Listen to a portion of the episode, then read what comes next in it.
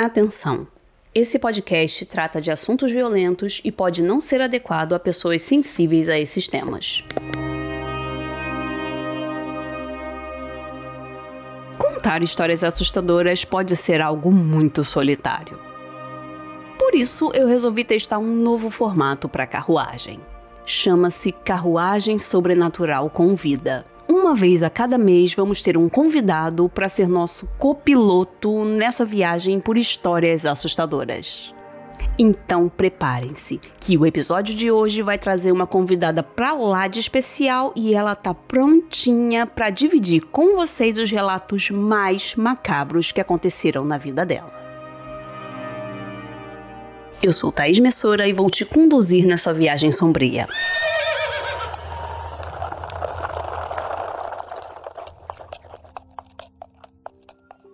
Bem-vindos, passageiros da carruagem. Quem vai nos acompanhar nessa viagem de hoje é a Isabelle Reis. A Isabelle Reis é uma escritora carioca de 28 anos, formada em jornalismo, e ela é redatora da revista literária Publiquei Online e desde 2017 se lançou como autora independente no mercado editorial nacional. Em 2019, a Isabelle criou o podcast Cena do Crime e se apaixonou pela área forense. E eu, particularmente, indico que vocês vão lá procurar esse podcast porque é muito bom.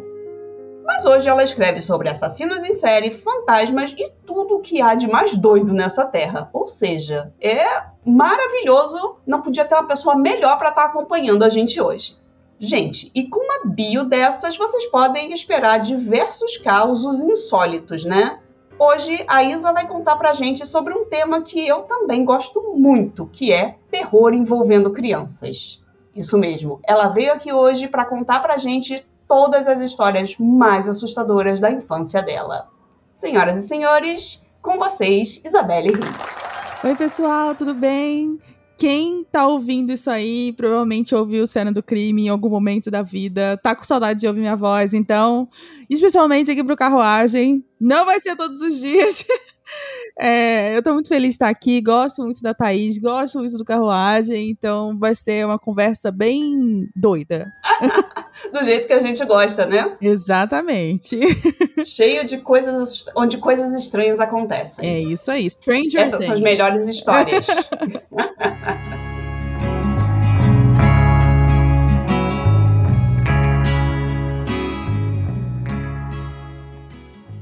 lá, você contou para mim que tem histórias assustadoras da sua infância, que foi um pouco peculiar a sua infância e cheia de coisas interessantes aí pra gente. Conta um pouquinho mais pra gente, Isa. Exatamente. Então, primeiro, é, eu acho interessante contextualizar as pessoas geograficamente de onde eu morava, né? Importante. É, eu morava na zona oeste do Rio de Janeiro, mais precisamente em Jacarepaguá. É uma região muito uh, muito longe, assim, de, de quando se diz de casas e tal. É, uhum. Eu morava no Camurim. Para quem frequenta a Bienal do Livro, é muito, muito próximo, assim, alguns 200, 300 metros ali do, do Rio Centro, onde, onde funciona a Bienal do Rio de Janeiro. E eu sempre morei ali. Só que hoje em dia a região é muito desenvolvida. Ela tem shopping, ela tem apartamento, ela tem um monte de coisa. E na época em que eu morava lá, ela era basicamente habitada por sítios e alguns prédios muito poucos. É, eu morava na rua Camurim, que é uma rua basicamente habitada por sítios. Então você tem. Ela é uma rua reta. E aí, quando uhum. você chega no fim da rua, ela tem uma igreja. E aí, logo após essa igreja, né, logo atrás dessa igreja, você tem a entrada do maior parque estadual da América Latina, que é o Parque da Pedra Branca. Então, eu morava no pé de uma entrada de um parque estadual. É... Então, já contextualizando geograficamente vocês de onde eu morava.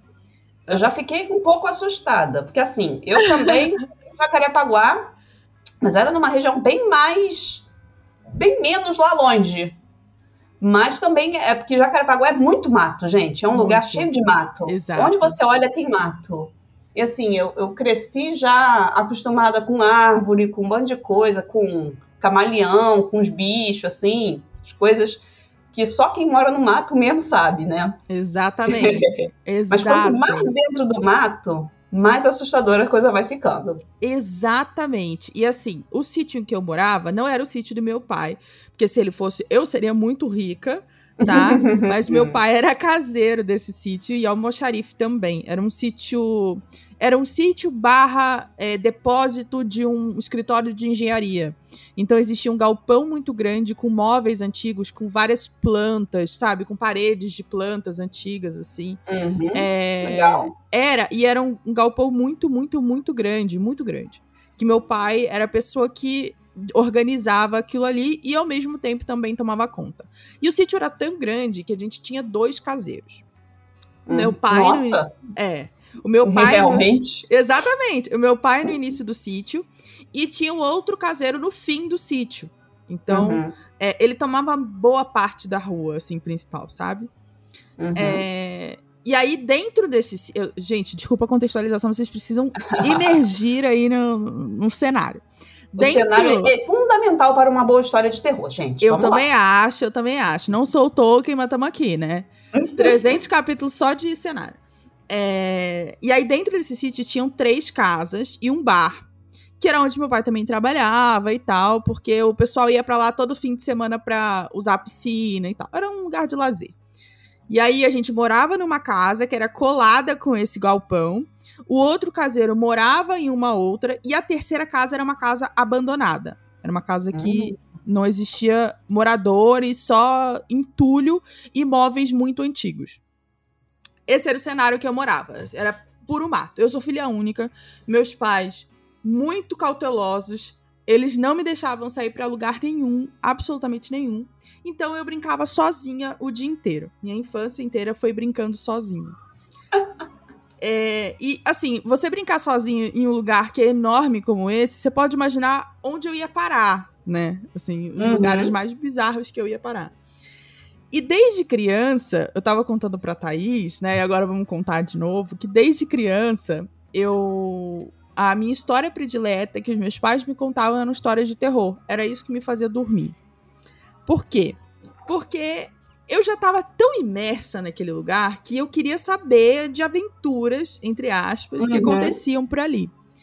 Então, por exemplo, meu pai sempre me contou da história de essa, essa é muito clássica, assim. Se meu pai um dia ouvir esse podcast, ele vai ficar, tipo, realmente contei muitas vezes. É, de que ele tava num bar. É, e aí, nesse bar uh, em que a gente morava, né, nesse, nesse, mesmo local, que tinha o barzinho. E aí ele tava lavando louça e acabou a luz. Quando uhum. acabou a luz, ele acendeu uma vela. E aí hum. ele deixou essa vela. E a gente tinha uma janela muito grande que dava para ver da minha casa ao bar e o bar dava pra ver minha casa. Uhum. E aí ele acendeu essa, é, essa vela, ele terminou de lavar a louça, apagou a vela, desligou tudo e foi embora. Quando ele chegou na minha casa, a vela ainda estava acesa. E aí ele falou: Hum, deixei a vela acesa. Exato.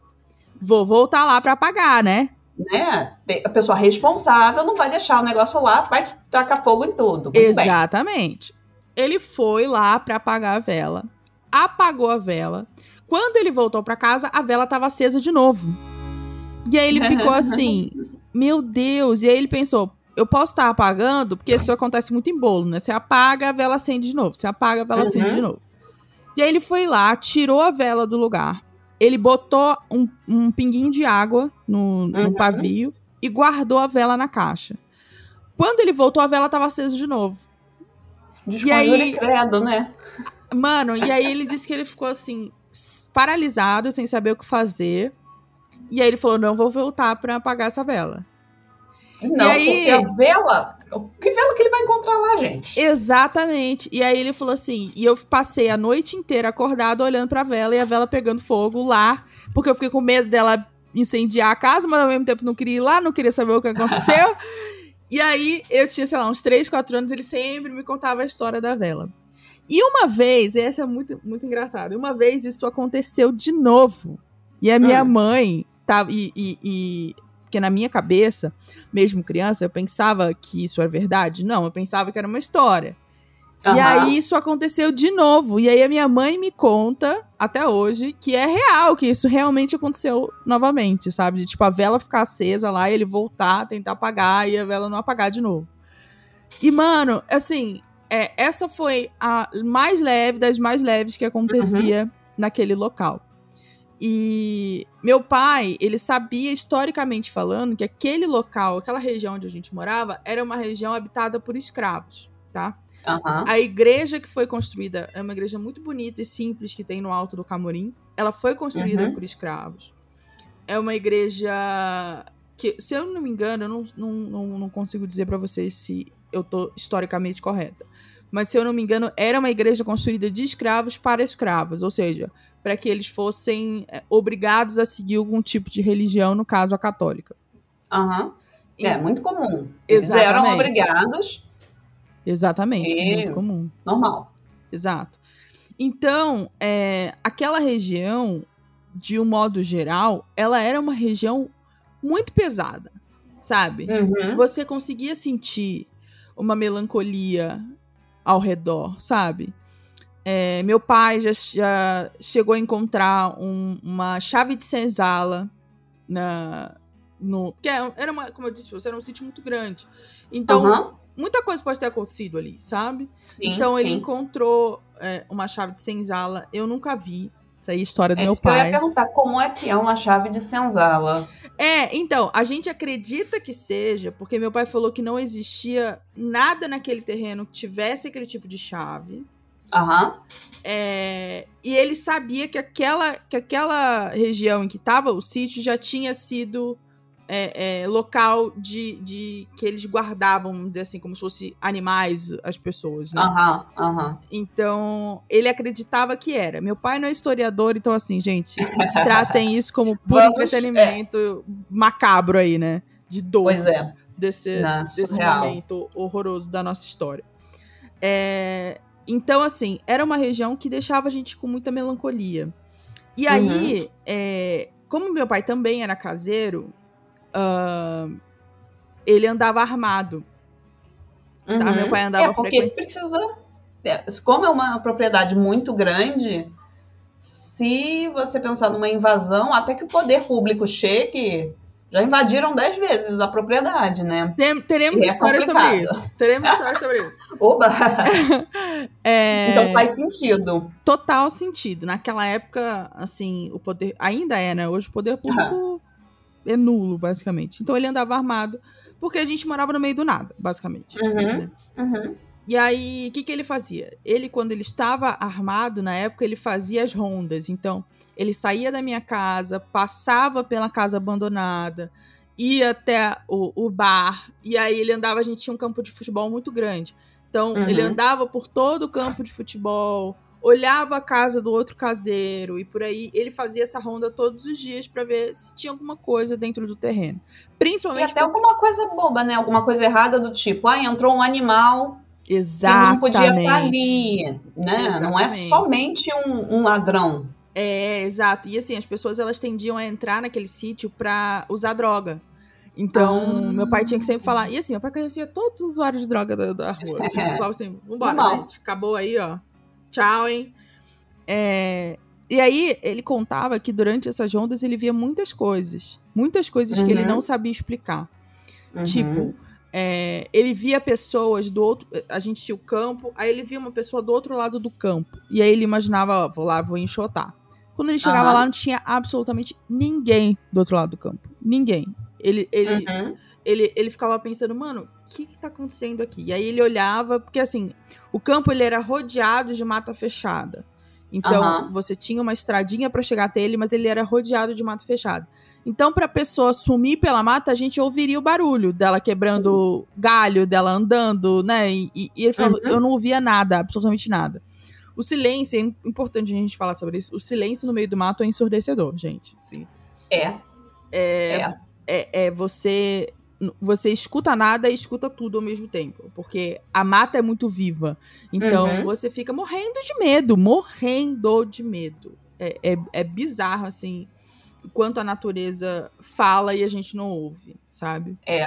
É porque a gente não tá mais acostumado, né? A gente no, numa cidade grande, a gente tem tantos ruídos, é tanta coisa que a gente ouve em volta, uma poluição sonora enorme e visual também, que a gente é isso, não está mais acostumado com esse tipo de coisa, né? Que aí dentro de uma mata você tem vários bichinhos que você nem conhece, vários insetos, um, um passarinho batendo asa, você ouve, é, é toda uma é um ecossistema completamente diferente que a gente se perdeu Exatamente. desse lugar de onde a gente saiu, né?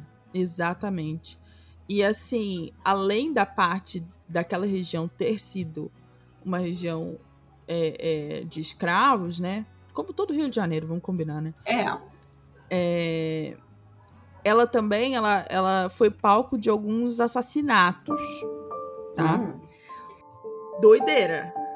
É, se tinha, se tinha uh, pessoas escravizadas no local, a gente já sabe, infelizmente, né, que muitas vezes eles acabavam sendo assassinados é, pelos senhores claro. de engenho, pelos capitães do mato. Historicamente, a gente já sabe que isso acontecia, né? Uhum. Assim, tipo... lá tem coisas específicas. Exatamente. A gente já, e, e, e, quando a gente fala sobre isso, é importante a gente falar que a gente fala com todo respeito sobre a escravidão. Sim, sim. Porque exatamente por eles não ter tido, é, por eles não terem tido a possibilidade de ajuda médica, de uhum. terem tido a cultura respeitada, tudo, tudo que um ser humano merece ter de básico, uhum. a gente diz que era uma religião melancólica e pesada. Porque você pode imaginar a quantidade de sentimentos, a quantidade de, de, de coisas ruins que aconteceram naquela região uhum. que não pode contar, né? Então. É. É, é, é, basicamente por isso que, que eu falo que era uma região melancólica, que era uma região pesada. E aí, como eu disse para vocês, existiam dois caseiros na época em que eu vivi lá. O segundo caseiro foi assassinado. Eita. É, ele ele morava na segunda casa. Foi meu pai que encontrou ele é, é, morto. Meu Deus. Ele, a gente, eu não me lembro muito bem do assunto porque eu era muito criança. Mas de acordo com a minha mãe, é, ele foi assassinado é, se não me engano, a pauladas na cabeça. Meu Deus. Ele tava. É, eu acho que levaram um rádio de pilha dele.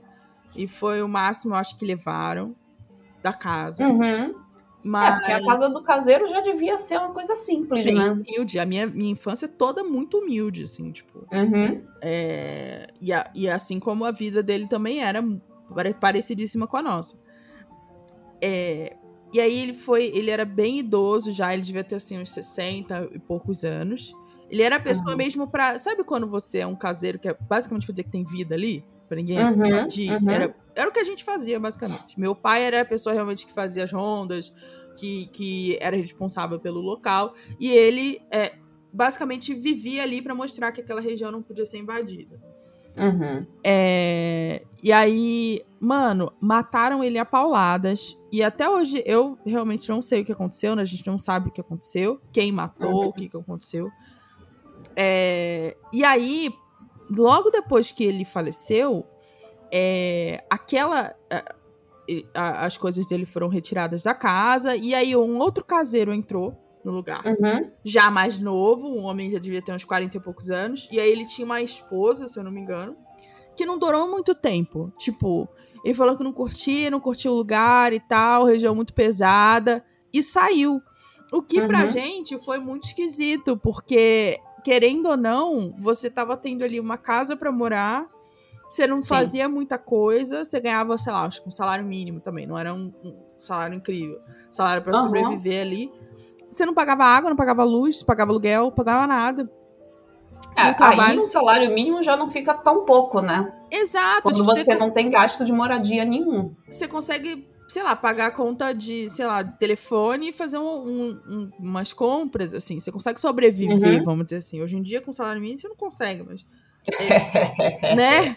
Mas Paga você... o aluguel. Exatamente. Se você não pagar o aluguel, já ajuda.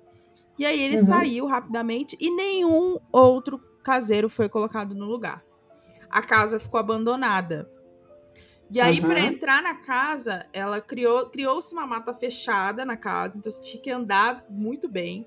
E fun fact, eu lembro que do lado dessa casa em que esse moço foi assassinado, rolou uma cena gravada de Floribela, gente. Então, assim. Juro pra você. Eu lembro, eu, eu, lembro de eu pegando autógrafo com a Juliana Silveira. Então, assim. Eu ficava pensando assim, meu Deus do céu, aqui aconteceu tanta coisa e a gente gravando Florebela, mas tá tudo bem. Nem É. tudo é terror, tá vendo? Exatamente. E aí é, fi- ficou-se uma região muito pesada. Ninguém Uhum. ia até lá. Virou uma casa abandonada, ninguém ia até lá. E aí, é, logo, isso anos antes disso acontecer, também muito perto, porque assim, tinha a casa do caseiro, o portão, a Uhum. gente saía na rua. Quando você andava assim uns 200 metros, tinha uma ponte que dava para outra rua. Aham. Essa ponte, do lado dela tinha um bar. Nesse bar rolou uma chacina que morreu todas as pessoas que estavam nesse bar. Meu Deus. Todas as pessoas que estavam nesse bar morreram. Menos uma Uhum. criança, se não me engano, que estava dentro do bar. Se não me engano, ela estava dormindo na casa do dono do bar. E aí Uhum. ela não faleceu. Ela foi uma sobrevivente. Pelo menos isso, né? Exatamente. Então, assim, é- eu tô contextualizando pra vocês verem o quão pesada era aquela região. Então, não era, não era incomum a gente ver pessoas andando e elas sumirem. Não era incomum você ouvir coisas, sabe? Uhum. Não era incomum você ouvir coisas. Você é, é, ouvir assovios, ouvir pessoas. Eu não sei como falar, assovio, assobio? Assovio, né? Assumir. Assoviar. é. É, Você ouvir as pessoas assoviando e você não saber de onde via. É, não era incomum você escutar dos seus amigos, por exemplo. Eu tinha uma amiga que morava na minha frente, era uma amiguinha, que era a única amiguinha que eu tinha na rua inteira. Uhum. E quando a gente se encontrava, ela me falava, tipo, ah, fulano viu não sei o que e tal. E, e, e- e saiu correndo. Então, assim, não era só no meu sítio, era a região inteira, era a rua inteira que, que tinha esses tipos de caso. É, E é muito bizarro, porque eu fui lá esse, esse ano passado, porque eu me mudei pra São Paulo, eu não moro mais no Rio de Janeiro. Eu me mudei pra São Paulo, e aí antes de eu me mudar, eu falei, ah, eu quero muito ir lá, porque eu gosto muito daquela região, é minha infância. E aí, cara, eu cheguei lá, o meu sítio onde eu morava virou um condomínio de prédios. Então Uhum. tem vários prédios lá. O local, que era um sítio da frente, virou um um negócio de vender planta, sabe? Floricultura não, Aham. mas assim, tipo, uma estufa pra vender Aham. planta. É, E aí a casa onde a minha amiga morava, que era em frente à minha, virou um estacionamento. Então, Uhum. assim, as coisas mudaram, mas é, a, a, a aura do ambiente continua a mesma. É tipo- isso que é assustador. É, o si, eu ia passando assim pela região do sítio e eu sentia a mesma coisa. O mesmo Uhum. peso que aquela região tinha com mata e sem mata. Era bizarro, sabe? Era É. bizarro. E É, teoricamente fica, né, no local onde aconteceram as coisas Sim. terríveis. E eu tendo a ser uma pessoa cética. Aham. Mas eu sou cética até a página 1 e meio. até né? que te prove o contrário. Não, não precisa me provar, não. Você falou, eu tô acreditando, falou, eu já não vou lá. Obrigada. Depois me fala onde é esse condomínio. Se eu conhecer alguém que mora lá, eu já não vou na casa dessa pessoa, né? Aham. Eu sou daquela, não, fantasmas. Eu não tenho medo de fantasmas, mas que eles existem, existem. Eu não vou brincar com isso. Exatamente. E aí, quando eu era criança, é, agora voltando para as experiências que eu tive, né? Uhum. Quando eu era criança, eu me lembro de dois momentos que aconteceram. E assim, eu, eu não sei se vocês estão. Porque pra mim, gente, pra mim é muito natural falar sobre isso. Então, pra mim, é, tá sendo uma coisa que eu tô falando como se fosse parte da minha infância mesmo. E tá tudo bem e pronto, sabe? Uhum. É, então, eu não tô ach- ach- achando nada assustador. Eu não sei se eu estou cumprindo com a tarefa desse, desse podcast. É, e aí, quando eu era criança, eu lembro de dois momentos que aconteceram comigo. O primeiro deles, e o segundo deles, eu vou dizer pra vocês que eu não acredito, tá? No que aconteceu, então. É isso. É, o primeiro deles foi. Eu tava no, no, no bar com o meu pai, e a gente tinha uma Uhum. piscina em frente a esse bar, e o portão pra ir pro, pro campo de futebol, que era enorme, mato fechado e tal. Esse bar era dentro do sítio. Era dentro do sítio, Dentro do exatamente. Era, era dentro do Nossa, sítio. gente, o sítio era tão grande, tinha um bar dentro. Tinha um bar com mesa Né? de sinuca, com sapete, um monte de coisa, assim, sabe? É... Gente rica, né, amiga? É, é Gente isso. rica, não tem, não tem muito o que falar. É, E aí, eu vi um homem parado, muito parecido com esse caseiro. Mas eu não lembro do Uhum. rosto desse caseiro. Isso, é- isso é uma coisa mais doida pra mim. Porque ele era, eu era muito criança Uhum. quando ele faleceu. E aí, é, nessa estrada que conectava o bar ao o, o, o- o campo de futebol. Uhum. E aí eu chamei meu pai, apontei, meu pai não tinha visto nada, meu pai não tava vendo nada. E aí eu fiquei, meu Deus, até hoje eu fico assim, quem era aquele homem que eu tava vendo? Porque a gente fica num limiar de pode ser uma pessoa completamente estranha entrando na mata Aham. e pode ser um demônio, sabe? Né? Qualquer coisa entre isso, entre um demônio e uma pessoa aleatória, tá E valendo. uma pessoa aleatória tá valendo, entendeu? Então é- é- era, era esse o limiar de morar no sítio em que eu morava, sabe? E ele era. É importante falar isso que ele não era muito cercado. Ele, a cerca dele era muito baixa. Então qualquer Uhum. pessoa podia entrar. Uhum. E eu vivia solta por ali. Entendeu? Eu Aham. vivia completamente solta naquela região. É, então, assim, sequestrada não fui por pura sorte. Isso que eu tava pensando, né, gente, outros tempos, né? Se Exatamente. fosse hoje em dia, que ninguém ia deixar a criança ficar solta. Eu estaria desse. de coleira, gente. Coleira o tempo sim. todo. Não, você vai andar a cinco passos de casa. Mais do que isso vai. Exatamente. E ser isso aí tua exatamente. vida. E, se- e segue, entendeu? e a segunda foi, eu tinha uma casinha de bonecas, meus pais estavam arrumando as minhas casinhas, minha casinha de bonecas, porque eu tinha muitas Hum. bonecas. Então, Uhum. tinha que parar um dia, assim, pra, pra dar uma organizada, né? E aí, eu tava brincando com a minha prima. Inclusive, a gente falou sobre isso esse ano. É minha prima que me lembrou disso. É, e aí, ela, eu parei de brincar. Mas eu, eu lembro disso. Mas eu lembro de uma coisa como se eu estivesse fazendo uma brincadeira. Aham. Mas ao mesmo tempo, não... não, não eh, os meus pais não acreditam que seja brincadeira minha, sabe? Por isso que eu não acredito. Uhum. Uhum. É, eu parei, eu falei assim: ah, tem uma moça na bananeira. E aí Ah. meu pai ficou assim. aí- não, a minha prima ficou parada me olhando. Aí ela falou: o quê? Eu falei: tem uma moça na bananeira. E aí eu não Uhum. respondi a ela. Ela falava assim: Bebel, lembra que eu falei que a minha família me chama de Bebel?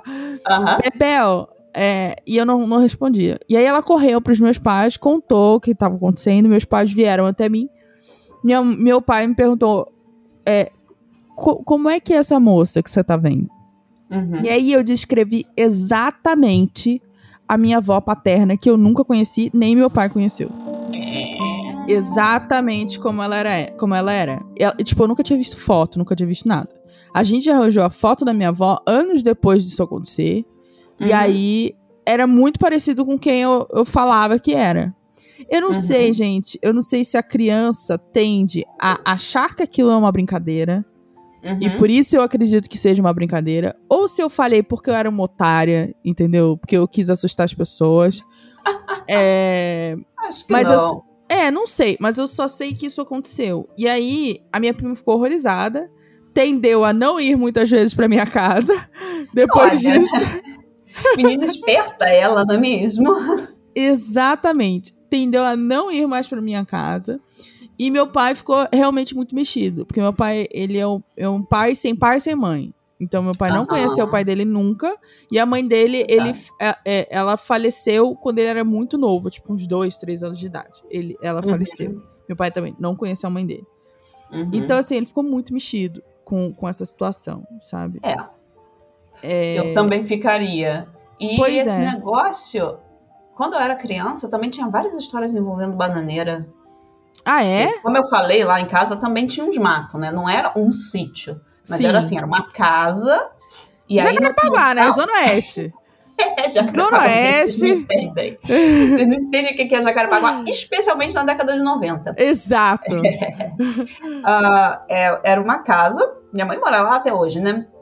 Aí tinha um quintalzinho atrás e depois tinha um negócio que você subia e continuava tendo quintal. Só que aí Uhum. era o quintal do mato. Sei. E aí ia subindo, porque atrás da, da casa da minha mãe tem um morro. Aham.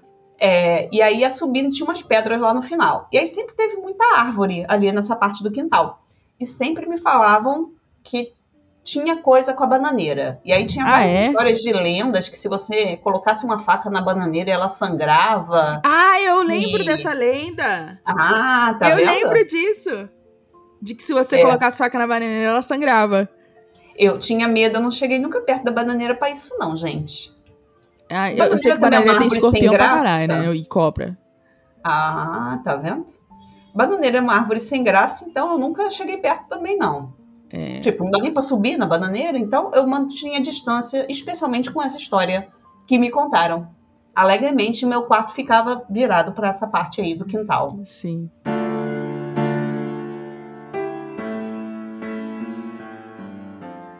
Eu tenho outra história. Hum, Eu lembrei ela, dela agora. Eu nem ia contar. Eu lembrei dela agora. hum. Eu- aqui não ia contar, gente, é a melhor. é. Eu lembrei dela agora. Que eu tinha uma amiga que descansa em paz, o nome dela é Ludmilla. Uma amiga minha que tinha problemas de saúde, ela era deficiente física, ela tinha. é, ela usava cadeira de rodas. E eu era Uhum. basicamente a única amiga dela. Eu e mais, Uhum. mais uma menina. E aí, é, ela faleceu, se eu não me, me- me engano, em decorrência de tuberculose. Uhum. Então, acho que pra saúde dela, tuberculose foi uma coisa que. Pneumonia ou tuberculose? Um, dois, dois. Que, que agravou a situação dela. Uhum. E aí eu lembro que ela tava internada já há um tempo. Sim. E a gente sempre tinha notícias de- pelo pai dela, como é que ela tava, não sei o que. tarará. E aí ela ligou pra mim num domingo de noite. Uhum. E assim, eu acho que eu tava vendo alguma coisa, eu tava jogando videogame. Que eu falei assim, mãe, não quero atender. Mãe, dá, diz que eu tô dando banho no meu peixe, entendeu? Quero jogar esse jogo aqui, não quero atender. E aí eu não atendi. E aí na minha cabeça eu pensei assim, eu vou ligar pra ela amanhã. Amanhã, quando eu voltar da escola, eu ligo pra ela, a gente conversa a tarde toda. Uhum. E aí passou. É, passou a semana, se eu não me engano, passou uma semana. No sábado, eu tava em casa e aí esse pessoal que era dono desse sítio tava lá pra tomar banho de piscina, usar o bar, a sinuca, tarana. Aham. E aí eu ouvi no portão alguém me chamar. Hum. E aí minha mãe falou assim: Nossa, parece a Ludmilla te chamando. E aí eu falei, será? Aí eu me abaixei assim pra olhar o portão. Falei, será? Fiquei olhando, olhando. Eu falei, não. E aí a gente ouviu de novo e era a voz idêntica dela. Idêntica dela. E aí a gente olhou de novo e falou assim: se for ela, vamos botar vamos mandar ela entrar, né? Aí eu Aham. abri a porta, o portão, não tinha ninguém. Falei, ué, tá, né? Deixa. Cara, não deu três dias, ela faleceu. Hum. Juro pra você. Você não ligou pra ela, né? E eu, eu- olha, essa, essa é uma das coisas que mais me, me dói. Ah, deve, desculpa, deve ser terrível mesmo. Cara, porque eu fiquei pensando, mano, eu. Na minha cabeça eu era criança também. Eu, eu tenho que Uhum. colocar Você isso na tinha minha quantos cabeça. anos? Eu tinha, sei lá, uns 10 anos, sabe? É, É, normal. Aí eu fiquei assim, ah, pra mim, uma amiga era a mesma coisa que uma boneca, sabe? Então, tipo, a- é- os 10 anos é o momento em que a gente começa a criar vínculo com as pessoas. A gente começa a Uhum. ter a importância de ter uma pessoa do seu lado, né? E, e, e, e ver como funcionam as alianças na sociedade. Eu acho que 10 anos é o ano que você tem que já saber disso, assim, né? Mas eu não sabia ainda, gente. Peço perdão, eu não tinha muitos amigos, entendeu? Falar, se a gente que filha única, que cresce num lugar cheio de mato, a gente tem essa dificuldade. Eu- Exato. Até hoje passou um pouquinho dos 10 anos, mas quase nada. Exato, amiga. Não, não, não, não se culpe. Mas eu me É. culpo, gente, porque eu queria, não, não eu queria culpa, não. pelo Imagino. menos ter me despedido dela, sabe? É. Pelo terrível. menos ter conversado com ela, sei lá. Tipo, vai que ela tava entediada, só queria conversar com alguém, sabe? Então, isso é uma coisa que me culpa. E aí, eu sinto que talvez ela estivesse lá tentando, tipo, muito se despedir. Ela ainda Uhum. estava viva naquela época. Mas Aham. as pessoas tendem a dizer que a gente morre uma semana antes, né? Que é, o nosso corpo se prepara pra nossa morte uma semana antes. É, Não sabia dessa história, não. Ah, é. Alguns, eu acho que espíritas falam isso, que a gente se Que prepara. pra poder se despedir, entendi. Exatamente. Nosso corpo ele se prepara, nossa alma, na realidade, ela se prepara pra morrer uma semana antes. Uhum. E aí eu acho que ela tava, sei lá, tentando se despedir, não sei, alguma coisa do tipo. Mas não era incomum a gente ouvir pessoas, porque o portão ele era, ele era diretamente pra rua, ele não tinha madeira, não tinha nada, você conseguia ver minha casa, você conseguia ver tudo, ele era de ferro. Uhum. É, tipo porteira mesmo de, de fazenda. É, Uhum. de fazenda, assim. Dava pra ver tudo da minha casa e não era incomum a gente ouvir as pessoas chamando a gente e essas pessoas não estavam no portão, sabe? Uhum. Tipo, é muito comum isso acontecer na, na minha casa. Deu uma preocupação aqui, gente. Eu não Exato. queria morar nesse sítio, não. Então, é a minha, é- essa foi a preocupação da minha amiga, porque ela, eu contei essas histórias pra ela e ela ficou, mano, isso é um filme de terror, como é que você tá falando É. com um ar saudosista? Uma naturalidade, não é? É, e eu fiquei, mas eu amava a minha infância. E ela ficou, você já reparou que é por isso que você escreve terror e serial killer ou não? É, E aí eu quis levar isso pra terapia, entendeu? Tipo, meu Deus, o que, que tá acontecendo com a minha vida? Minha infância sendo deturpada. Mas você levou isso pra terapia? Ainda não, pois levarei. Ah, poxa, eu queria já aqui a resposta da sua terapeuta. Gente, Droga. eu tenho medo de terapeuta, então eu preciso me preparar muito pra trazer questionamentos importantes da minha vida para terapeutas. É, porque você pode descobrir coisas. Coisas né? que eu não quero descobrir, entendeu? Como dizia minha avó, quem procura acha. Exato, eu não quero, não, não procuro nada. Eu não procuro nada. É bom procurar sim. E aí, é... então assim, pra mim, aquela região, é, Uhum. e, e, assim, diversas madrugadas da, da minha infância, eu abria a porta de casa e eu saía à noite com tudo escuro, olhando todos os cantos do sítio, porque eu queria ver como é que era de noite, assim. Então, assim, eu tenho uma dose um pouco de irresponsabilidade na minha alma. É, durante essas, essas caminhadas que eu tive de madrugada, eu nunca vi nada. Vou deixar bastante claro. É, eu bom. nunca vi nada. É, mas eu gostava do fato de estar no escuro e sentir algum tipo de medo, sabe? De tipo, meu Deus, eu posso ver um capeta aqui. E aí eu, eu ali olhando. Então, é, para mim, tudo que eu tô falando, gente, é perfeitamente normal da minha infância. Tudo aconteceu numa normalidade, eu não, não tinha susto, não tinha é, a Casa dos Três Fantasmas, ou, ou- ou, sabe, o Aham. filme. Não tinha, não era um, uma- um filme pra mim, era tipo uma vida normal. Porque, e assim, uma coisa que meu pai sempre me deixava claro era que a gente tinha que ter uma responsabilidade muito grande quando a gente entrava no mato.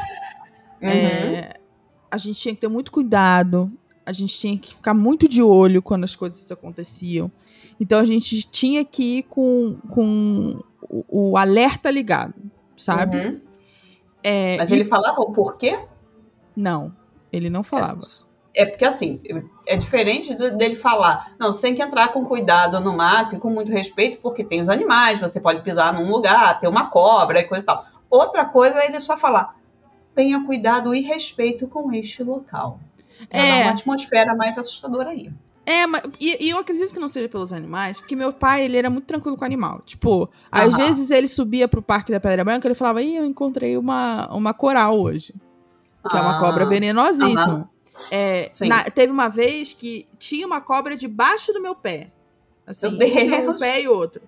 E aí meu pai só falou assim, meu pai mesmo falou assim, fica parada e deixa ela embora. E aí eu fiquei Uhum. paradinha, ela foi embora, eu saí do lugar, entendeu? Então assim, é, era uma região, se eu não me engano, que tem onça também. Então, tipo, era uma região perigosa de animais Uhum. mas que pra gente também sempre foi muito realidade, dia a dia. Você tem que tomar cuidado, você pode encontrar um bicho aí. Sim. Mas é, sempre foi também muito muito tranquilo com relação a isso. Mas ele sempre falava isso, tem que ter respeito pro lugar onde você pisa. A gente também É, gente. tinha. Fica aí a dica do pai da Isa, gente. Por favor, gente, mato, Cuidado. mato é complicado. Mato Não, é eu, muito eu complicado. acho, e eu acho que é isso, né?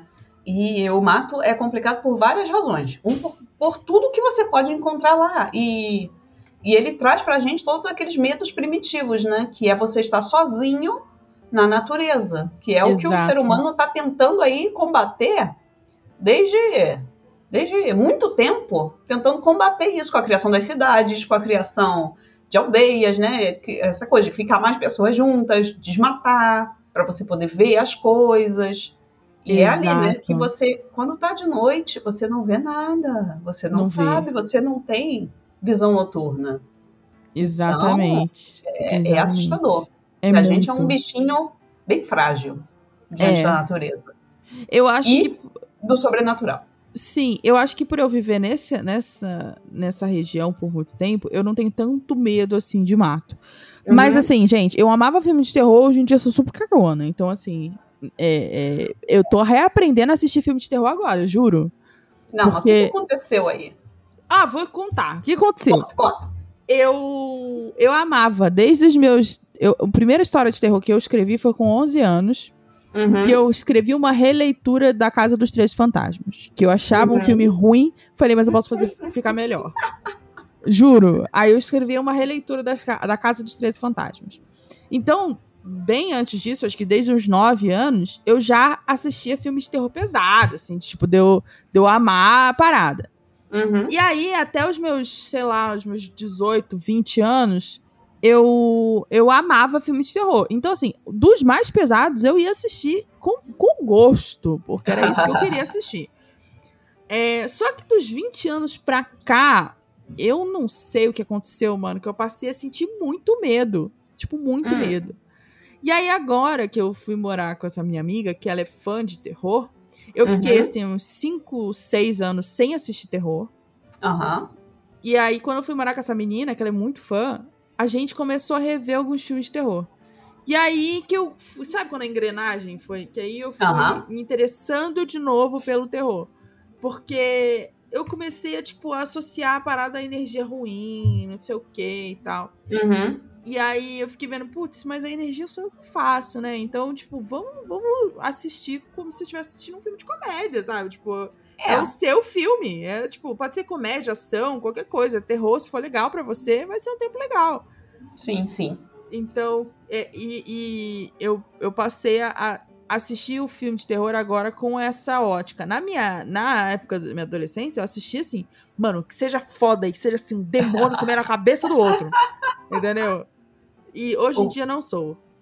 Quanto mais pesado, melhor nessa melhor, época, né, pra você. Exatamente. Nossa. E assim, nessa época da minha adolescência, eu já morava num apartamento. Com 15 anos, uhum. eu nessa casa, meus pais se separaram. Uhum. E aí eu fui morar num apartamento que era em frente a essa rua. Eu não uhum. saí da região. Era em frente a essa rua. E aí é, eu tinha uma tara por creepypasta, sabe? Por, tipo, ah, ir atrás do demônio de não sei onde. Uhum. Que aconteceu, não sei o quê. Eu era aquela menina que ficava escutando, tipo, meia-noite, Annalise Mitchell e, e o, o, o, a fita dela sendo exorcizada, entendeu? Tipo, nesse nível me lembro dessa história, não. Ela é a história baseada do exorcismo de Emily Rose. Ah, tá. Ok. É, sabe? Eu ia nessa vibe, mano. Então, mas eu não tenho mais essa coragem, não. Não acho, não acho que. Eu fiquei é, velha, eu acho. É, eu acho que quando a gente vai ganhando um pouco mais de idade, a gente vai começando a ficar com medo das coisas. É. Né? Também eu acho. gosto de histórias assustadoras, mas eu também tenho o meu limite e eu também não vou em alguns lugares e não faço certas coisas em certos horários. É. Então, essa menina que morou comigo, ela fala a mesma coisa. Porque eu ficava assim, amiga, eu queria tanto ir no Joelma. Eu queria tanto ir em tal lugar. Ela ficava, pra quê, mano? Você tá louca? Tipo, pra que tu vai pegar a energia de um lugar pesado desse, mano? Você tá na tua casa de boa. Uhum. Aí eu, eu, tipo, é, mas eu quero. é, eu acho que tem, tem um pouco disso, né, que você falou, de que a energia é muito você que faz. Exato. Por exemplo, eu fui no Caixalinho da Rua Apa, em São Paulo. Uhum. Teve um evento lá, eu fui. Foi um evento que passou a noite, passou a noite toda lá no Caixalinho, não teve nada, nenhuma. Eu não senti nenhuma energia, porque também tava todo mundo de boa, todo mundo conversando, várias, muita gente. Então, acho que isso tudo melhora. E também ninguém viu nenhum fantasma. O único fantasma que teve fui eu, que estava no segundo andar, procurando um lugar para dormir, né? Porque eu sou uma senhora idosa e três horas da manhã eu precisava dormir. É, porque o evento era para você ficar a noite toda acordado, mas isso não ia acontecer comigo. Aí eu encontrei uma cozinha lá em cima, que ninguém usava porque tinha uma cozinha enorme embaixo.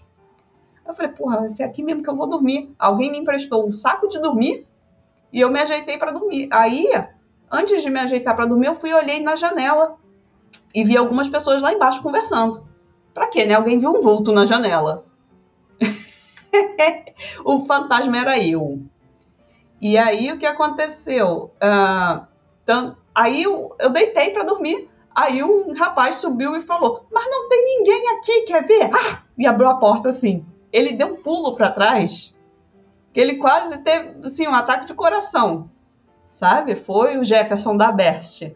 Ele quase teve um ataque do coração. Porque ele, ele abriu na confiança de que não havia ninguém lá. Eis que ele se depara com uma pessoa deitada no chão. Gente do céu. Imagine. Ai, cara, nossa, eu também penso muito que isso é energia a gente que faz, né? Mas tem alguns lugares, assim, que eu tenho não, a é. maior vontade de ir, sabe? Não, mas é difícil, Joelma, eu acho que eu não ia, não. Mas assim, também, se pensar, tem gente que trabalha lá hoje, né? É um e prédio. tem gente que fala que vê um monte de coisa lá. Sim. Um monte de trelelê. E aí eu fico assim, pensando, mano, gente. Mas desculpa. e se você chegar lá e ver os trelelê? Aí eu vou virar você o Chaves. Já pensou? Ah, vai dar um piripaque e vai ter que é. vir a Chiquinha jogar água na sua cara. Exatamente. Eu sou cagona nesse nível. Gente, eu escrevo sobre umas coisas muito doidas, mas eu sou cagona nesse nível. E é engraçado a gente pensar nisso, né? Em como o escritor de terror é tão uma pessoa tão aterrorizada. É, é... exatamente. Eu, eu tava... acho. Pode falar. Eu tava conversando, eu tive um, um evento de bate-papo com o Rafael Monte, em que ele falou a mesma ah, coisa. Tipo, é, ele falou: eu, eu, eu escrevo sobre assassinato, sobre morte e tal, mas eu não gosto de ver essas coisas gore, sabe? não, não, não, não, me manda coisa gore que eu não gosto de ver. E é basicamente isso. A gente escreve sobre terror, mas a gente não quer ver o demônio, entendeu? É, e eu vou contar uma coisa. Eu não ah. assisto jornal mais desde 2009. Meu Deus. Sim. Foi uma eu época que eu tava estudando. Eu tava estudando e aí eu falei, cara, o que, que eu posso cortar da minha vida? Porque, né, pra gente que nasceu na época antes da internet, eu muito mais do que você, é, a, assistir jornal era a única forma de você se manter é, conectado com o mundo, né? De você entender o que estava acontecendo. E aí, meus pais sempre falavam: não, tem que ver o jornal, ver o Jornal Nacional, pelo menos duas vezes por semana, uma coisa assim, sabe? Uhum. E aí eu via. E aí eu criei o hábito de vir durante a minha vida toda, assim, todo dia eu assistia o Jornal Nacional. Aí uma vez eu estava estudando para concurso lá em 2009, eu falei: ah, quer saber? Eu vou tirar isso aqui da minha vida, que é um tempo a mais que eu tenho uhum. para estudar. E eu percebi como minha vida ficou melhor sem ver desgraça. Você vê um bando de coisa ruim que estava acontecendo aí. E agora que a gente tem internet, você nem precisa mais, né? Assistir Sim. um negócio que você não filtra o que você quer. Hoje em dia Exatamente. a gente tem a possibilidade de filtrar as notícias que a gente quer. E, nossa, minha vida melhorou muito. Eu não vejo, não gosto de ver. E se eu estiver num lugar, estiver passando um, um jornal pinga-sangue, vai me dando nervoso uma coisa. Sim, exato. Vontade de sair do lugar desesperadora. Eu também não curto muito mais ver jornal, não. Antes eu via também, principalmente porque eu trabalhava na Band, então a gente assistia todo dia, né? Uhum. Mas depois é. que eu é. saí da, da Band, que eu fiz o podcast, eu não vi mais jornal. Na pandemia, então, gente, eu não via jornal porque eu me criava um treco uhum. que eu não uhum. queria saber de desgraça. Uhum. Não via jornal, eu preferia ler, é, fazer qualquer coisa do que ver jornal. E aí, é porque parei. se você tá lendo, você para, né? Se é. você tá lendo o negócio tá te fazendo mal, você para, vai fazer outra coisa. Exato, exatamente. Tá bom que o jornal você também pode ligar, mas aí se tem outras pessoas assistindo com você, já ficou mais complicado. Exatamente, exatamente. Ai, gente, então é, é para mim, para mim, é, é, a gente tá aqui há sei lá quantos minutos e eu ainda não sei se eu, se eu dei medo de alguém. Espero que não. Espero que vocês durmam bem, pessoas. Minha vida não dê medo será ninguém. Que alguém, será que alguém vai dormir bem pensando que esta garota ficava sozinha num sítio enorme, no, entre nada e coisa alguma. Entre nada e coisa alguma. No, no, meio do mato. E o Jacarepaguá é frio. Nossa, é mesmo. É, é muito. frio, assim, é úmido. É por causa da Pedra Branca, do parque. Porque ah, Ah! Mano, o parque é muito legal, assim, eu, eu recomendo uhum. para quem puder é, dar uma passada lá, é um parque muito legal. É, eu tinha um amigo que ele era é, vigia, não, ele era o, o, a pessoa que te levava no parque, né, o, o guia. guia. Hum, guia legal. do parque. Nossa, é muito legal. E tinha uma lenda nesse parque. Hum, é, Conte-nos. A lá... história do, do Parque da Pedra Branca. Agora ninguém mais vai querer ir. Muito bom.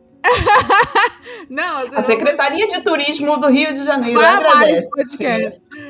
Tinha uma lenda que lá tem uma cachoeira que se chama Véu da Noiva. Aham. Uhum. E aí o véu da noiva, ele era um ele é uma ela é uma cachoeira que era tomada pelo SEDAI, pela SEDAI que é a, a companhia de águas aqui do Rio, do, aí do Rio de Janeiro. Aham. Uhum. E aí, é, de acordo com o que eu me lembro, essa água que saía do véu da noiva abastecia as pessoas que moravam embaixo. Então, é de onde a água saía. Uhum. Mano, tinha várias lendas que as pessoas se tacavam no, na água para poder tomar banho e eram sugadas por um cano gigantesco da SEDAI. Ah. Morriam lá. Então, gente, se você mora em Jacarepaguá, Toma cuidado. Onde será esta água que vai até a sua. Será que esta água tem alguma pessoa que foi sugada junto? Exatamente. Tome cuidado, gente. Pelo amor de Deus, não se, não se taquem em qualquer cachoeira que vocês não conheçam. Porque é, é muito complicado. É, e aí, ó, já dá para escrever várias histórias de terror, os fantasmas da cachoeira, as pessoas tentando nadar para cima. Sim. Né? Sim. Olha. Sim. Hum, foram fazer. Já, já tô aqui imaginando o plot. Foram fazer um reparo lá no cano da SEDAI. Ah. E aí. e aí os caras encontraram o quê? Não o é? quê, né? As pessoas morreram lá. Exatamente, exatamente. E, e, mas tirando isso, gente, é um parque muito bonito, visitem. É, é, é muito legal.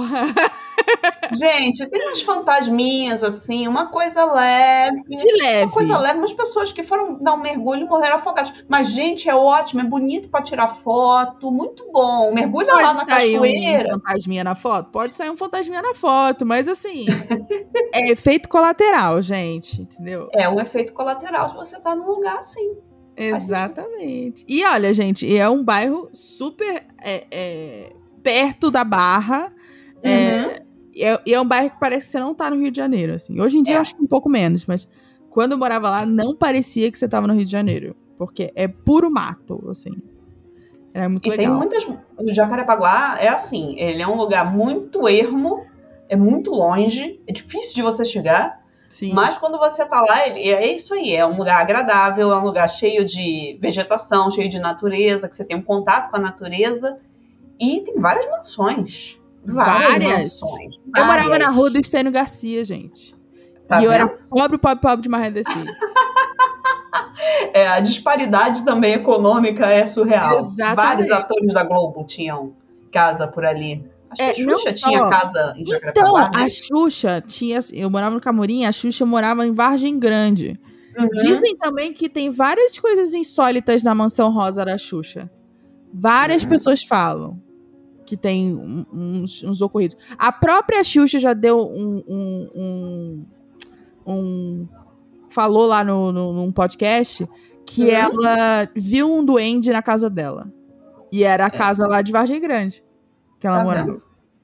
Duende. É, duende Exatamente. eu já não acredito muito. A Xuxa acredita com os pés juntos. É, porque ela é rainha dos baixinhos, né? É. Então, ela, ela não um duende assim, aparecer para ela. Exatamente, ela falou assim: é, ninguém acredita no que eu falo, mas eu vi um duende. eu continuo não acreditando, Xuxa, mas eu tô aqui é, repassando a sua. tô aqui repassando seu testemunho de que Jacarepaguá é insólito, tá? Jacarepaguá é meio insólito, sim. E é isso, né? Ah, se você pensar um lugar muito ermo, é um lugar potencialmente perigoso, porque é isso, né? Você não sabe quantas pessoas foram assassinadas naquele local. Porque Exato. acaba se tornando muitas vezes um local de desova, em que uma pessoa Exato. comete um crime e larga um corpo. Porque Sim. a chance de ser encontrado é muito menor. Sim. Né? Sim, exatamente. É, é... E assim, eu acho que se, se eu, eu, eu. sonhei com esses dias, sabia? Hum. Com o Camurim. Eu sonhei que eu tava lá. Era noite. E eu, eu até eu acordei falando pro meu marido assim: eu acho que vim pra Sete Além. E aí ele falou assim, por quê? Eu falei, porque eu, eu, eu lembro. É difícil eu lembrar sonho. Mas eu lembro que eu tava. Eu tinha chegado na igreja do Camorim, era noite. Uhum. E aí tava tudo quebrado, tudo pichado. Tudo, tudo, tudo quebrado e pichado. E aí eu fiquei assustada, porque eu acho a igreja linda. Eu tava uhum. combinando de casar nessa igreja, porque eu achava ela linda. E aí, é... hoje não mais, tá, gente? Depois que eu contei ah, pessoas, é. eu percebi que não era um lugar muito legal para isso. Eu fiquei pensando isso, mas, né? Quem, é. sou eu para falar do casamento dos outros? É, não, mas eu, eu entendo, gente. Não, não me cancelem. É... e aí eu sonhei que tava tudo quebrado, e aí eu pegava meu celular, e aí eu uhum. apontava uhum. pra igreja. E aí, quando eu apontei meu celular pra igreja, todas as pessoas que estavam com velas na mão olharam para mim. Como se eu não. Tipo assim, o que, que você tá fazendo aqui? Você não devia estar tá aqui. Sabe? Uhum. tom de julgamento no olhar. E aí eu acordei. Então, eu não sei para onde eu fui parar, mas eu acho que eu tava em Sete Além, num, num, numa, um universo paralelo de, de, é de Camorim. Sete Além? É. Vamos entrar no. Hum, ela tem uma cara aqui, gente, é porque vocês não têm o vídeo. Mas ela fez uma carinha aqui de quem fala, de quem diz, ai, agora que o negócio vai ficar bom. Agora vamos ela... entrar no momento. É, vamos entrar no momento de creepypasta. Hum. Sete Além foi um universo relatado por um brasileiro que, de acordo com ele, ele estava num ponto de ônibus aqui em São Paulo, se eu não me engano, perto da Vila Mariana. E aí ele poderia pegar o ônibus para qualquer lugar. Então ele não precisava uhum. escolher o ônibus porque ele ia soltar pontos adiante e para pegar outro ônibus. Uhum. E aí ele fez sinal para esse ônibus uh, e enfim é, ele entrou sem olhar. Quando ele entrou e aí ele passou pela roleta, as pessoas olharam para ele. E aí uma senhora disse: "Você não vai para Sete Além, vai?" E aí ele ficou tipo assim, e aí o, o, o, o cobrador ou motorista, não sei, falou: vai descer. E aí o motorista abriu a porta, todo mundo ficou olhando para ele, tipo, desce, desce, não sei o quê. E aí ele desceu e o ônibus entrou num lugar que nunca entrava ônibus nenhum e desapareceu. Hum. Então, de acordo com ele, esse ônibus iria para Sete Além. Então, várias outras pessoas começaram a relatar quando elas foram para Sete Além. Aí, hum, quando eles não desceram do ônibus, né? Exatamente. Tem várias experiências de pessoas que passaram é, de um túnel e aí foram parar num lugar completamente estranho. É, de pessoas que, tipo, uma criança que se perdeu da mãe e aí ficou dias em Sete Além. E aí ela uhum. ligou pra mãe dizendo que tava é, perdida. E aí quando ela olhou, ela já tava na casa da mãe, sabe? Então, assim, tem vários uhum. relatos de, desse universo paralelo que é Sete Além. Eu não sei explicar muito bem sobre Sete Além, mas. Mas aí, né? A gente é. já pode pesquisar no Google. Né? Pesquisem. Tem vários podcasts falando sobre Sete Além, inclusive com o cara do Sete Além, que, que relatou pela primeira vez sobre esse universo paralelo. Então, cara, era tão bizarro que eu parecia que eu tava no universo paralelo. Uhum. É, e aí uma amiga minha disse que poderia ser o umbral, que ela falou que normalmente quando a gente sonha durante a noite, a gente tá no umbral. E aí eu fiquei assim, hum, não sei. Mas enfim, esse foi... um lugar bom pra ir, né, gente? Mas vai passar alguém, vai pro umbral. Mas coisa bem saudável acontece, é. Né? É. Ficar vendo filme de terror, ouvindo podcast. Não pode coisas. fazer essas coisas, gente. Essas coisas não é de Deus, não. Não façam, não. É... Façam sim, por favor. Façam, continuem. Dê stream. Compartilhar, aperta precisa... o botão de compartilhar. Isso aí, por favor. A gente precisa aí, ó, continuar vendendo livro. Exato. Ah, com ouvintes do podcast. Exatamente, pelo amor de Deus, gente. Vamos botar esse podcast aqui em primeiro lugar no, na lista de podcast. Por favor. Isso aí. É, mas é isso, gente. Essa, é, essa foi minha infância, meio doida. Eu, eu, eu sinto que eu tenho mais coisas para falar, mas eu não lembro, porque eu era criança. Aham. Uhum. Eu, eu, eu, eu, lembro das coisas que, que os meus pais mais falavam, assim, para mim. E que, na realidade, muita coisa que eu lembro é porque as pessoas me contam. Falavam assim, ah, você fez isso, isso e isso, aconteceu isso, uhum. isso, isso. E aí eu vou lembrando das coisas. Mas- tudo, tudo isso pode ser uma teoria da conspiração. Na verdade, os- Toda. ela esteve num hospício durante toda a sua Toda. infância. Tem a colônia, E aí- minha casa. Eu Ah, morava a lá. É, E lá. aí ela acabou que os pais dela tinham que inventar alguma coisa para dar algum Pra sentido dar ali um para a vida sentido. dela. Com toda certeza. Eu também acho que é tudo surto coletivo. É, Se vocês acreditam em mim, não acreditem. Entendeu? Manda assim, ai, que conversa nada a ver, gente. Sete além, onde já se viu. É, e... Mas é isso. Essa, essa foi a minha infância no Camurim, em Jacarepaguá, no Rio de Janeiro. É uma das regiões mais insólitas do Rio de Janeiro. É, Jacarepaguá, gente, é uma região insólita. Aliás, o Rio, de, se você pensar, se a gente para para pensar na nossa história, né? O Rio de Janeiro, o Brasil, é toda uma região insólita, Sim. né? Porque você tem toda uma história de um sofrimento muito grande, Muito grande, exato. muito grande, porque você tem desde o extermínio das populações nativas, depois você traz uma mão de obra escravizada da África. Imagina aí, o que, que é isso, né? Você tá lá na sua casa com a sua família e de repente você não tem mais nada, você não tem direito a ter a sua língua, a ter a sua fé, você perde o contato com a sua família e você vai estar ali para trabalhar Exato. porque alguém decidiu que ia ser assim, né? É, é- é É. surreal. Sim, e durante toda a minha infância, eu não sabia que eu morava num quilombo. Não sabia. A minha família não sabia. Não é porque ah, meu pai me contou. Porque a minha família não sabia, os meus vizinhos Uhum. não sabiam, ninguém sabia que a gente morava dentro de um quilombo. Então, eu só fiquei sabendo quando eu, lá com os meus 20 e poucos anos, eu entrei Uhum. num grupo, assim, ah, é, é, moradores e mo- ex-moradores do Camboriú. Sabe esses grupos nada a ver do Facebook? Aham, então, eu entrei. E aí compartilharam um álbum de fotos do Aham. quilombo do Camurim. Ah, E gente, aí eu eu sabia, não. fiquei. É, aí eu fiquei assim, nossa, quilombo do Camurim. Aí eu comecei a entrar e ler a história, entendeu? Entender que Uhum. aquilo ali, aquela região era um quilombo e ainda é. E aí eles tentam é, é, é, transmitir e permanecer com a cultura. E, Ah, legal. e, sabe? Exato. Legal, né? Quer dizer, nas, da- da- dadas as circunstâncias de vida que as pessoas tinham, é interessante Sim. que eles tenham conseguido escapar, que eles tenham conseguido criar uma comunidade. Exato. Eu não sabia que, era, que tinha um quilombo ali, não. Vou até pesquisar. É, eu não sei, eu acredito que seja sim descendentes das pessoas que Uhum. foram escravizadas naquela região. Mas é, eu sei que hoje em dia eles ainda fazem festas, é, é, conversam e, e ajudam as pessoas que estão ao redor. É, e aí eu só fiquei sabendo quando já era adulta, sabe? Então eu não convivi Uhum. com isso, eu não convivi com essa cultura, eu, eu, eu não sabia que isso existia. E aí isso me deixou muito triste, porque para você ver É. o quanto a gente tenta apagar a cultura quilombola, a, a- Uhum. a- né, a cultura africana das nossas veias, que assim, a cultura indígena e a cultura africana estão diariamente presentes na nossa vida. Então, é, é, é importante a gente falar sobre isso e nunca, nunca deixar morrer, esquecer e tal. E eu acho muito legal de saber que eles estão fazendo isso hoje em dia. É, muito bom mesmo. E até mesmo porque o que a gente esquece pode se repetir, né, gente? Não com a mesma cara, não vão dar o mesmo tipo de, é, de justificativa bizarra.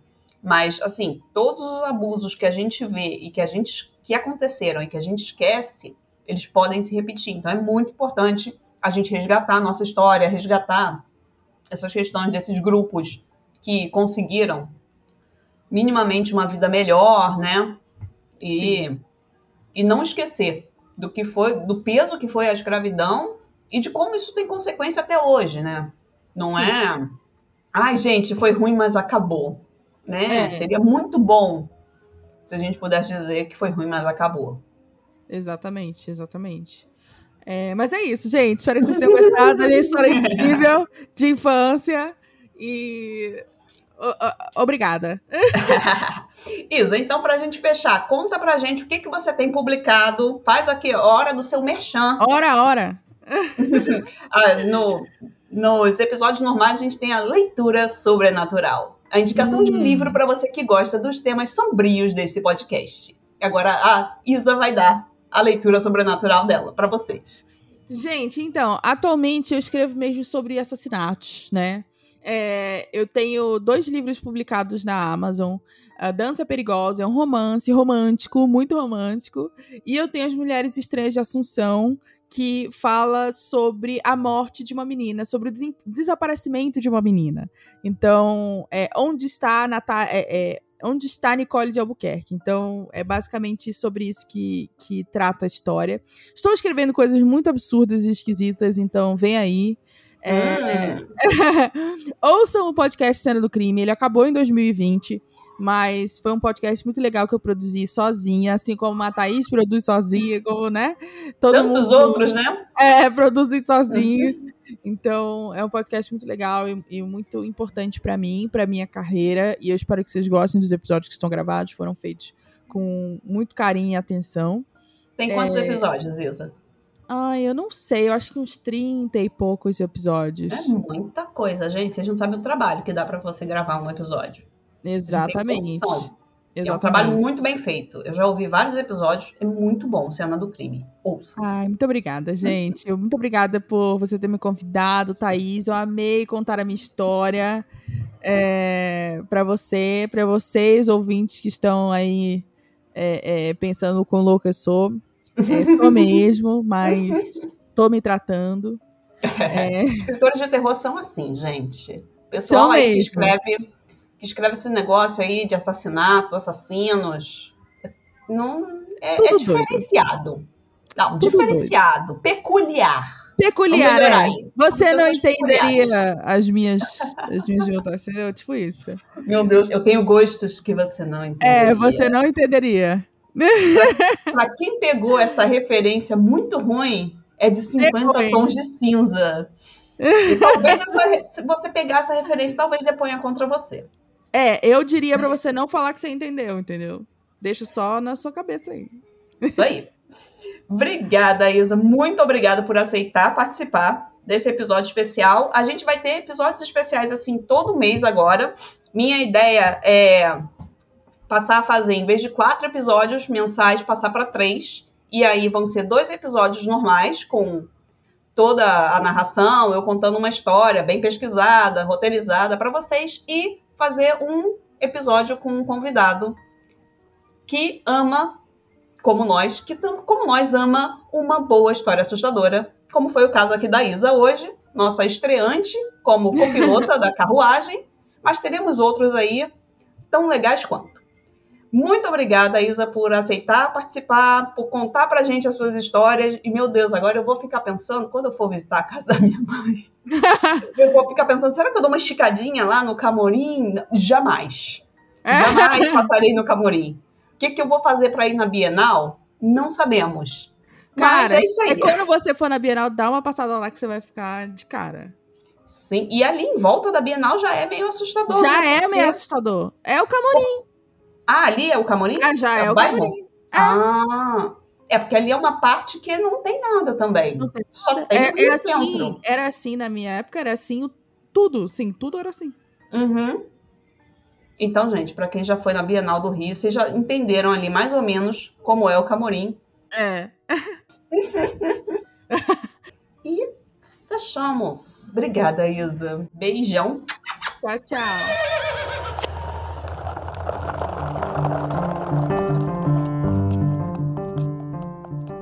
Bom, pessoal, esse foi o nosso primeiro episódio especial do Carruagem com Vida. E eu quero deixar mais uma vez registrado aqui o meu agradecimento à Isa, que veio aqui gravar esse episódio super interessante pra gente, contando os seus causos assustadores da infância. Espero que vocês tenham gostado do formato tanto quanto eu me diverti ouvindo as histórias dela. Mas eu também quero aproveitar para contar para vocês sobre como vai ser o novo modelo do podcast. Gente, a verdade é que tá ficando muito pesado para mim manter a frequência de uma vez por semana, porque aquela coisa, né? eu tenho que pesquisar, escrever o episódio, gravar e fazer isso toda semana tá realmente me deixando muito, muito sobrecarregada. Além de eu ficar, né, sem tempo para outras coisas que eu também quero me dedicar, como escrever livros novos para vocês. Sem contar que vem o lançamento do livro novo aí, e isso envolve diversas ações minhas para fazer acontecer. Inclusive, se você ouve a Carruagem Sobrenatural e mora no Rio de Janeiro, saiba que eu vou estar na Bienal do Livro do Rio, que vai ser no início de setembro, e eu vou ficar imensamente feliz se você for lá me ver. É, sim, na Bienal, que vai acontecer em Jacarepaguá, que é esse lugar meio assustador, meio assombrado que a gente falou hoje no episódio todo, né? Maravilhoso. E se você ouviu um gritinho aqui atrás, foram as crianças brincando no play do meu prédio, não foi uma assombração, podem ficar despreocupados. Mas voltando aqui a falar do podcast, eu resolvi testar um novo formato a partir de julho que vai me dar mais tempo para escrever episódios super caprichados como vocês merecem e também não vai deixar vocês assim completamente órfãos da carruagem. Vai funcionar assim. Em vez de quatro episódios mensais, nós vamos passar a ter três que vão ao ar todo dia 10, 20 e 30.